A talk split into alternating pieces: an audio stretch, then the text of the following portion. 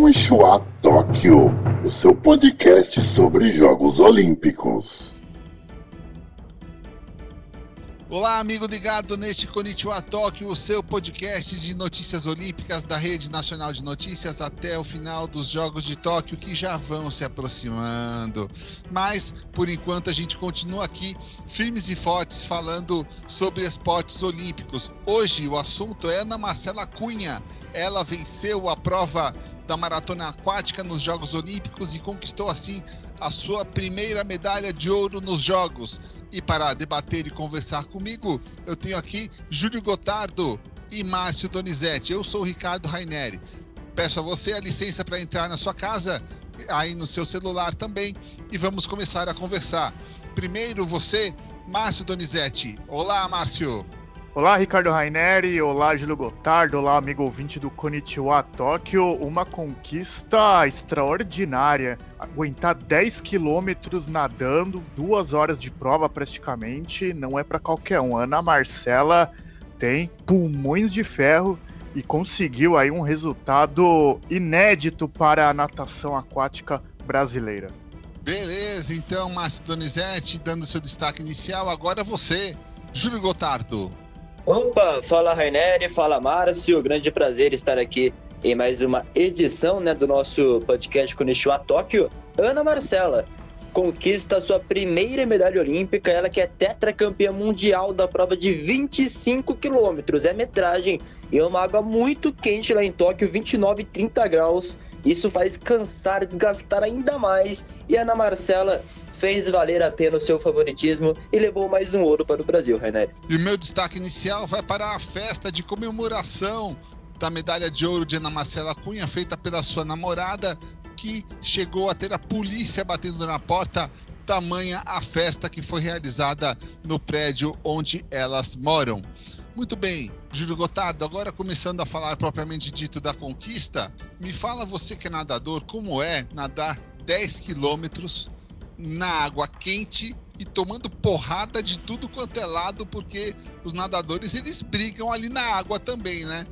É, acontece bastante isso, né, Rainer? É, nos campeonatos mundiais, campeonatos mais de ponta, possui punição, né? O problema é em campeonatos, assim, é, menores, né? De menor expressão, assim, que acaba não tendo punição porque não tem gente para fiscalizar ele totalmente, né? Então isso acaba até sendo. A gente vê pancadaria ainda assim nas Olimpíadas, mas é menos do que a gente vê em outras provas, né?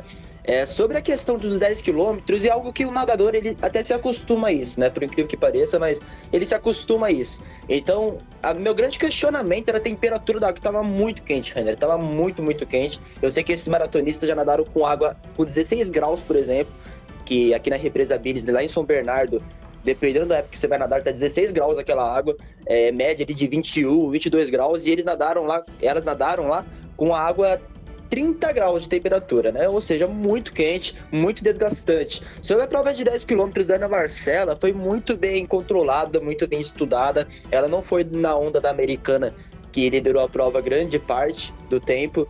É, tanto que a americana, né, acabou cansando, né, e ficou para trás até fora do pódio. Ela soube acelerar no momento certo. No final da prova, na última volta, ela estava em quarto, aquilo lá meio que me deixou assim em dúvida, será que vai dar? E de repente ela começou a acelerar e a partir do momento que ela pegou a ponta, deu para perceber que fazia parte da estratégia dela, colocou o ritmo de pernada no último corredor e conseguiu levar essa prova. E aposto que tenha sido muito cansativo isso, Rainer, porque olha, é difícil. É mais fácil, muito mais fácil a gente encontrar maratonas em uma água gelada do que uma água quente, igual tava ontem lá em Tóquio. Beleza, agora eu pergunto para você, Márcio Donizete, o seguinte. A Ana Marcela fez uma estratégia um pouco diferente das últimas Olimpíadas. Ela se alimentou nessa prova de ontem, nessa prova na qual ela conquistou a medalha de ouro. Ela se alimentou. Então, ela provavelmente aprendeu com o erro das Olimpíadas de 2016, né? Com certeza, né? Em 2008 foi a primeira disputa olímpica dela. É, também não conseguiu pódio. Aí tentou em 2016. Ela ficou bastante frustrada com o resultado na época. Mas quem trabalha, quem aprende com os erros, quem muda a estratégia, o que não deu certo antes, descarta a chance de chegar nos próximos Jogos Olímpicos e ter um resultado superior é bem maior. E foi isso que aconteceu, né? A Ana Marcela, ela é uma das principais atletas de maratona aquática do mundo e ela aprendeu com os erros de 2016 e conseguiu aí praticamente de ponta a ponta, sempre ali nas primeiras colocações, não perdeu contato com as líderes e aí a conquista da medalha de ouro acabou sendo muito bem merecido. E qualquer prática esportiva também, né, o, o Ricardo Raineri, Júlio, amigo ouvinte do Konnichiwa Tóquio, é, você tem que estar tá muito bem alimentado para você conseguir aguentar todo o ritmo de prova, ainda mais uma maratona aquática, onde você tem que nadar 10 quilômetros sem parar e por volta ali de duas horas consecutivas. Se você não está bem alimentado, você tem até uma chance de abandonar a prova. Né? Até o Júlio Gotardo pode falar um pouco melhor disso, mas é, é, Ana Marcela ela conseguiu aí fazer uma estratégia impecável, o que, claro, contribuiu bastante para essa conquista dela. No ciclismo de estrada, a gente vê, por exemplo, os líderes nem sempre ganham, mas aquele que vai em segundo, que vai no vácuo do líder, ele faz menos esforço. E isso aconteceu com a Ana Marcela. Ela estava sempre entre as primeiras, mas nunca até a última volta em primeiro lugar ela estava sempre atrás da primeira colocada ali, pegando uma certa vantagem, fazendo um pouco menos de esforço, pelo menos isso é o que eu entendo em relação ao posicionamento da Ana Marcela Cunha. Agora eu pergunto para você, Júlio, o seguinte: o fato dela ter se alimentado deu uma diferença, né, no andamento dela, no rendimento dela durante a prova? Sem dúvida nenhuma, Renner. A alimentação é fundamental, como o Márcio disse muito bem. É, a gente percebe até na maratona aquática, né, na alimentação, elas continuam nadando, né? Então elas não param, elas continuam nadando. Então isso também elas treinam em piscina, treinam no mar também. A, na Marcela treina em Santos, né? Que é no Unisanta, o lugar onde ela treina. Então tem praia, logicamente, na cidade, né? É, então dá para treinar também lá nas praias de Santos. Sobre o Rio de Janeiro, né? Quando ela competiu aqui no Rio, a Poliana foi a medalhista de bronze, né? Pelo Brasil. Ela acabou ficando de fora do pódio mesmo, já sendo uma das favoritas, a Ana Marcela ela quis adotar uma estratégia kamikaze, né? Que, logicamente, né, as atletas param ali para se alimentar e perdem um pouco de tempo. Então a Ana Marcela passava direto para abrir vantagem. Ela abriu uma vantagem muito grande ali com 5, 7 quilômetros. Só que ela travou, perdeu o gás ali realmente no final. E aí todo mundo começou a passar ela e ela acabou em mais que na décima colocação é, no Rio de Janeiro, né? E, e ontem, né, na Maratona Aquática em Tóquio, ela, ela resolveu fazer a estratégia de se alimentar uma volta e não se alimentar na outra. E deu muito certo. A última alimentação que ela fez foi na sexta, né? É, na última hidratação ela não parou, passou direto. E isso deu força para ela continuar na prova, né? Continuar principalmente na, na, no gás ali, continuar principalmente no ritmo dela. Porque 10 quilômetros, assim, parece às vezes até ser muito, né? Em uma maratona aquática, mas vai ser muito difícil a gente ver em um mundial, assim, uma atleta parar no meio por cansaço, assim, por não aguentar. Isso é muito difícil. Normalmente elas têm uma estratégia toda. É, geralmente é provas de mais de 15 quilômetros que o maratonista vai sentir mais dificuldade, né, no nível mundial. Agora, até 10 quilômetros, assim, nível de Olimpíada, os nadadores conseguem até com uma certa tranquilidade, assim, sabe, Rainer? E então, a alimentação é pro ritmo dela, que ela conseguiu manter e acelerar principalmente no final, que era onde interessava. Agora vamos falar um pouquinho sobre a comemoração da Maria Clara, namorada da nadadora da Ana Marcela Cunha, que teve que dar explicações à polícia, porque estava gritando muito quando a nadadora Ana Marcela Cunha conquistou a medalha de ouro. Cara, deve ser uma emoção muito grande também para o familiar, para aquela pessoa que convive né, com o medalhista, ver a glória da pessoa amada, do ente querido, não é não, Julio? Ah, demais, demais. Ainda mais da Ana Marcela, que é uma pessoa que eu cheguei a ter um contato já, e é uma pessoa muito legal, muito humilde, muito simpática, bacana de se conversar, né? E eu imagino só a emoção, assim, do pessoal que é próximo dela, só dela ter chegado uma Olimpíada, né? Já muito vitoriosa e se... O, Brasil, né? Um país que é, conquista, logicamente, suas medalhas nas Olimpíadas, mas não é igual Estados Unidos, China, Japão, né? Que tem toda hora medalha. Então, no Brasil, cada medalha assim que um atleta conquista é muito especial, né? Então, da Ana Marcela, hoje é o dia da Ana Marcela, outro dia né, foi o dia da Rebeca, outro dia foi o dia do Ítalo. Ou seja, é uma emoção assim que até a galera assim que não é próxima, né?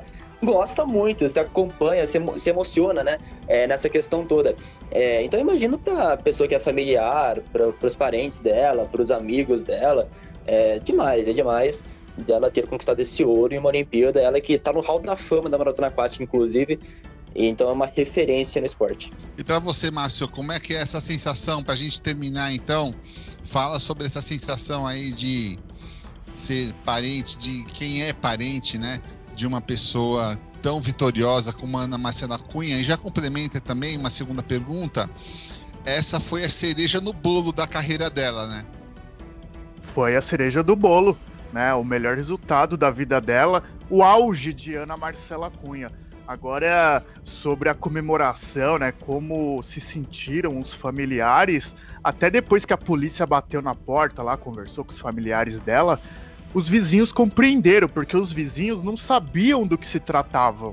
Agora, depois ali que houve a confirmação da medalha dela, que os vizinhos souberam que eles são parentes de Ana Marcela Cunha, aí eles é, acabaram compreendendo melhor tudo o que aconteceu. Mas você ser familiar de uma medalhista de ouro olímpica é algo, claro, que vai ser orgulho a vida inteira e pode inspirar até futuras gerações da própria família, né? A gente vê um exemplo aí que a gente falou em programas anteriores, a família Grael, né? Onde há velejadores de altíssimo nível, geração pós geração. Quem sabe na família da Ana Marcela Cunha tenham mais pessoas, mais familiares ali que se juntem a ela na prática esportiva, na maratona aquática e garanta mais gerações, mais resultados expressivos. Aí vira uma família tradicional no esporte e na modalidade, virando referência mundial.